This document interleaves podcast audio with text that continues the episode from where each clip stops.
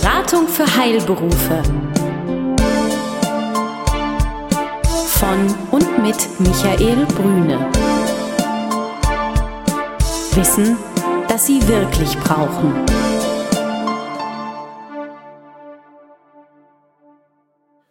Guten Tag, meine Damen und Herren. Hier ist wieder die Beratung für Heilberufe mit dem 14-tägigen Newsletter und Podcast. Ganz herzlich willkommen.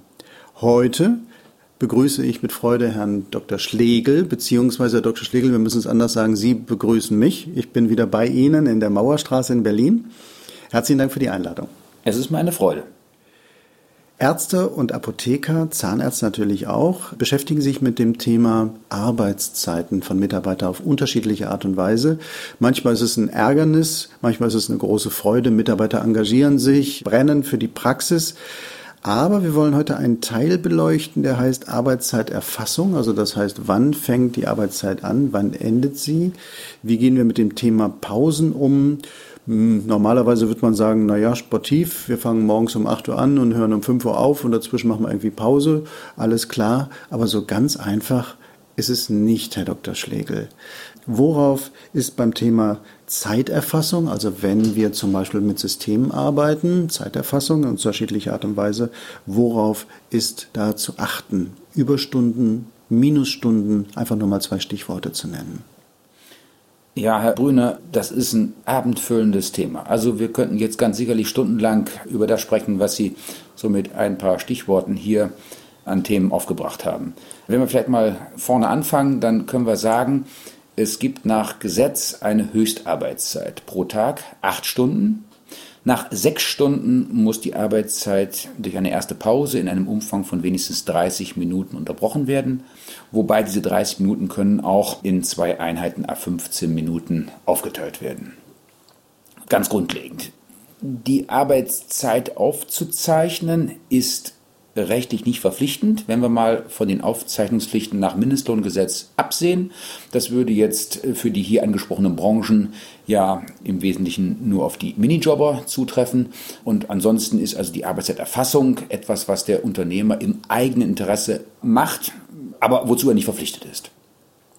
Wichtig, wenn der Unternehmer die Arbeitszeit aufzeichnet, wenn die Ärztin, der Arzt die Aufzeichnung durchführt, dann kann diese Arbeitszeitaufzeichnung unter Umständen auch eine Grundlage werden für die Prüfung durch beispielsweise den Rentenversicherungsträger. Also man schafft hier gegebenenfalls Beweismaterial, das sich unter Umständen auch zum Nachteil des Arbeitgebers auswirken kann. Ich bringe ein ganz einfaches Beispiel. Wenn wir mal davon ausgehen, dass sich in einer Arztpraxis, in einer Zahnarztpraxis die Mitarbeiterinnen vor Arbeitsbeginn umziehen. Der Computer wird hochgefahren, Instrumente werden bereitgelegt und so weiter.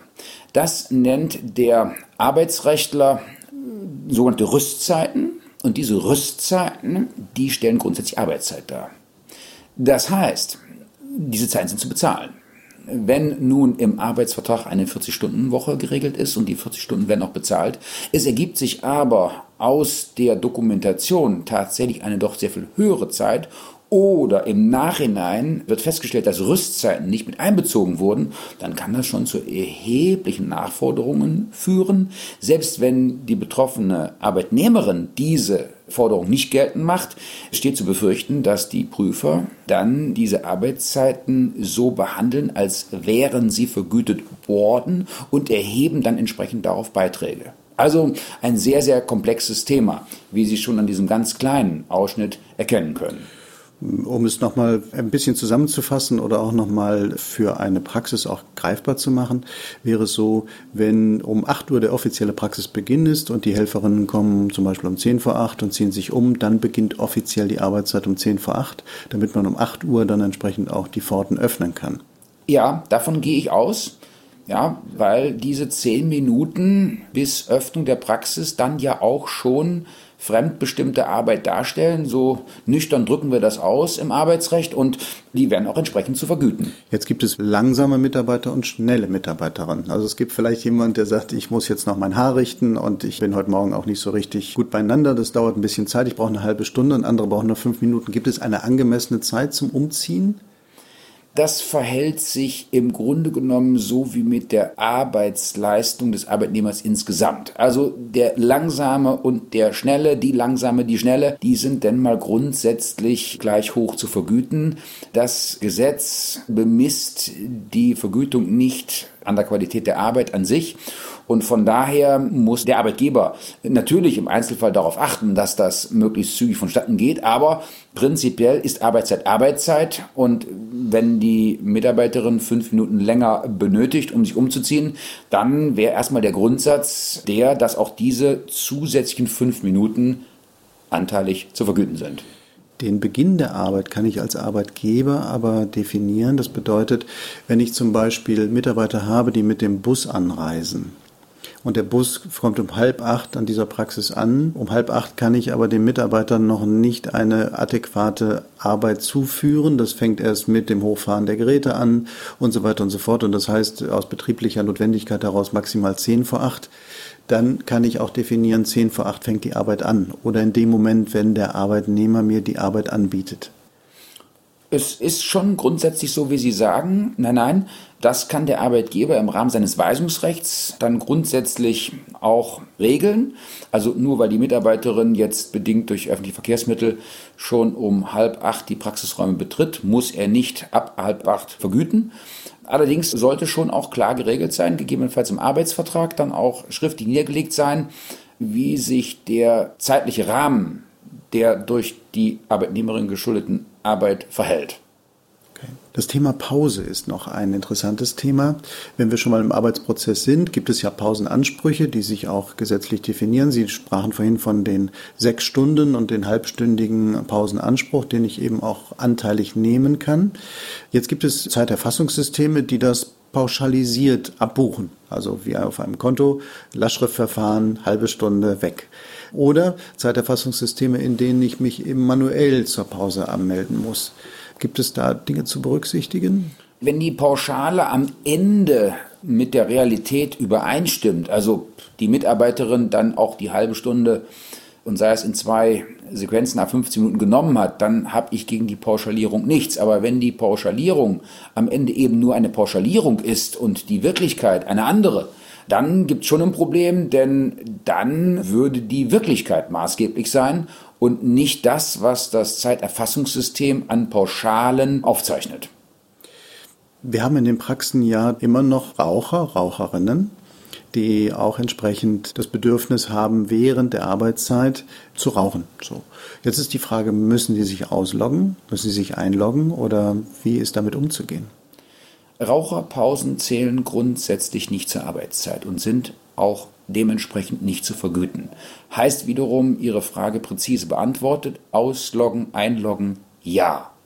Probleme entstehen in der Praxis dort, wo der Arbeitgeber, wo die Arbeitgeberin unter Umständen über mehrere Jahre hinweg es geduldet hat, dass sich die Mitarbeiter, Mitarbeiterinnen nicht ausgelockt haben. Also in vielen Fällen hat der Arbeitgeber die Raucherpausen bezahlt. Und das ist dann die ganz spannende Frage, ob der Arbeitgeber für die Zukunft sagen kann, das möchte ich doch nicht mehr, denn das hat Überhand genommen. Inzwischen raucht hier jeder und äh, das exzessiv. Das möchte ich nicht bezahlen. Da gibt es Rechtsprechung aus jüngerer Zeit, die man wirklich einzelfallbezogen betrachten muss. Der Grundsatz lautet, wenn dem Arbeitgeber die Raucherpausen in der Vergangenheit im Detail bekannt waren, kann sich eine sogenannte betriebliche Übung ausgebildet haben und die führt dann dazu, dass so ohne weiteres eine Abkehr von bezahlten Raucherpausen nicht möglich ist. Waren ihm die Raucherpausen nicht im Detail bekannt, dann könnte es sein, dass der Arbeitgeber durch entsprechend abgeändertes Verhalten die Raucherpausen in der Zukunft nicht mehr bezahlt. Da kommen wir zu einem ganz spannenden Thema, Herr Dr. Schlegel. Angenommen, wir beschäftigen Raucher in unserer Praxis oder in der Apotheke. Diese Raucher nehmen mindestens eine halbe Stunde Pause und nochmal dreimal zehn Minuten Raucherpause. Damit kommen Sie in eine, bei normaler Arbeitserbringung, kommen Sie in eine Minusstundensituation von einer halben Stunde pro Tag. Und jetzt ist die Frage, wie gehe ich als Arbeitgeber mit Minusstunden um? Kann ich meinen Arbeitnehmer dazu verpflichten, diese Minusstunden nachzuholen? Ja, auch das ist ein Riesenthema. Bei den Minusstunden ist die Ausgangsfrage, wer ist dafür verantwortlich, dass es zu Minusstunden gekommen ist. In Ihrem Beispiel ist es ja so gewesen, die Mitarbeiterin raucht dreimal zehn Minuten, dadurch halbe Stunde weniger Arbeitszeit. Vom Grundsatz her wir sprechen von der Arbeitsleistung als Fixschuld. Das heißt, die Arbeitsleistung muss nicht nachgeholt werden, aber in Ihrem Beispiel dürfte der Arbeitgeber grundsätzlich das Entgelt anteilig kürzen, um die Zeit, während der die Arbeitnehmerin nicht gearbeitet hat. Anderer Fall, die Minusstunden entstehen dadurch, dass der Arbeitgeber aus welchen Gründen auch immer für entsprechende Zeiträume keine ausreichende Arbeitsauslastung hatte. Also in der Praxis äh, des Zahnarztes beispielsweise sagen mehrere Patienten in Folge ab, dadurch Leerläufe in der Praxis, es ist sonst nichts mehr zu tun und die Helferinnen versammeln sich dann im Wartezimmer und lesen bunte.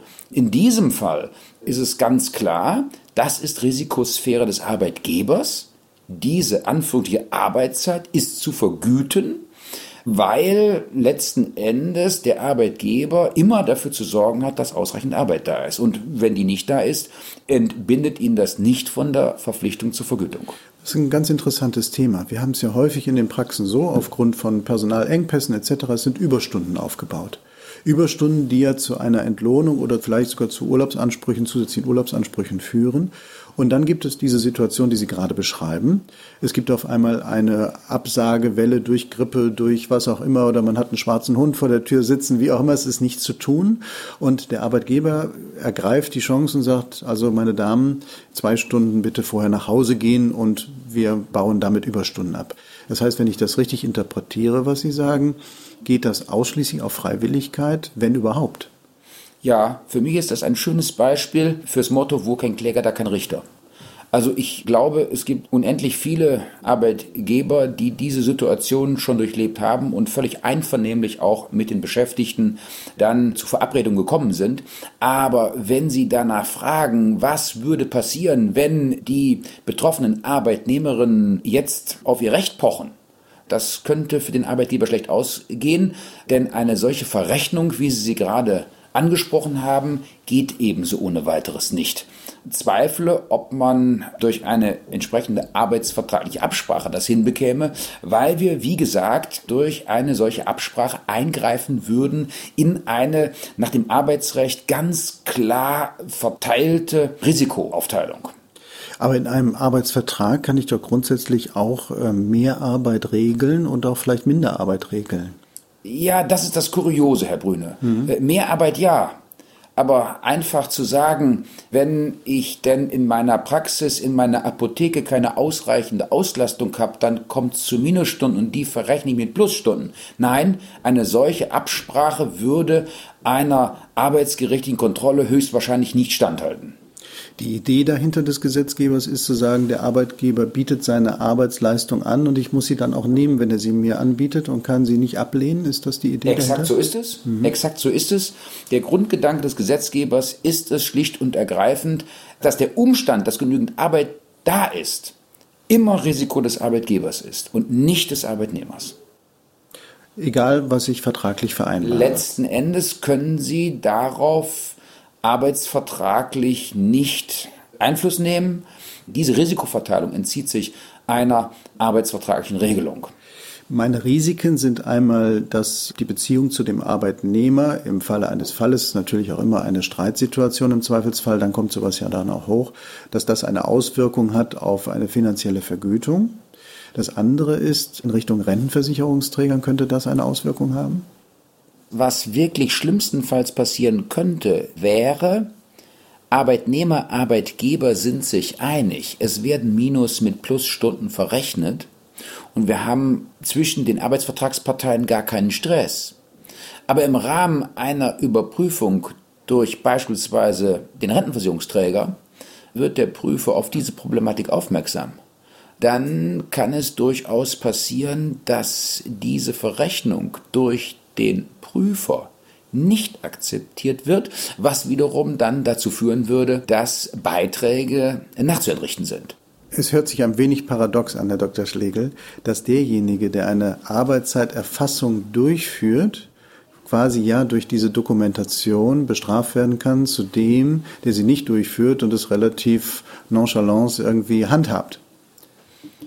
Ja, stimme Ihnen dazu und sag auch noch mal ganz unmissverständlich von meiner Seite, jeder Arbeitgeber sollte kritisch überprüfen, ob die in der Vergangenheit praktizierte Arbeitszeiterfassung wirklich etwas ist, was er benötigt. Wenn wir mal unterstellen, dass Aufzeichnungspflichten nach dem Mindestlohngesetz nicht existieren und dass es sonst auch kein Bedürfnis dafür gibt, außer jetzt vielleicht zu wissen, auf die Minute genau, wer hat an welchem Tag wann angefangen und wann aufgehört, ja, dann sehe ich gleichwohl mit einer solchen Zeiterfassung Risiken verbunden, die Anlass geben, darüber nachzudenken, ob die Arbeitszeiterfassung zukünftig aufrechterhalten werden sollte. Vielleicht noch zum Abschluss des Themas Zeiterfassung. Gibt es zwei oder drei Praxistipps, worauf ist zu achten beim Thema Zeiterfassung? Also erstmal, soweit es die Minijobber anbelangt, ganz wichtig, nach dem Mindestlohngesetz Aufzeichnungspflichten, aber nur hinsichtlich Anfang, Ende und Dauer der Arbeitszeit. Die Pausen selber müssen in der Arbeitszeiterfassung nicht dokumentiert werden und man sollte es auch nicht tun, weil man hier zusätzliche Angriffsflächen bietet. Zweiter ganz wichtiger Punkt, wenn denn die Arbeitszeit erfasst wurde, dann sollte immer geschaut werden, dass sowohl im Minus wie im Plusbereich keine größeren Beträge auflaufen weil sowohl das eine wie das andere birgt wirtschaftliche Risiken. Im Minusbereich haben wir es aufgezeigt. Im Plusbereich führt es ja auch dann gegebenenfalls zu weiteren Vergütungsansprüchen des Arbeitnehmers. Und das sollte immer im Blick behalten werden. Deswegen, ich will auch die Arbeitszeiterfassung nicht im Bausch und Bogen verurteilen. Sie mag ihren Sinn im Einzelfall haben und sei es auch nur, um eben zu schauen, inwieweit ist das, was im Arbeitsvertrag dann geregelt ist, auch Abbild in der Praxis. Herr Dr. Schlegel, vielen Dank für das Interview. Sehr gerne. Besuchen Sie uns im Web. Mehr Informationen finden Sie unter www.beratung-heilberufe.de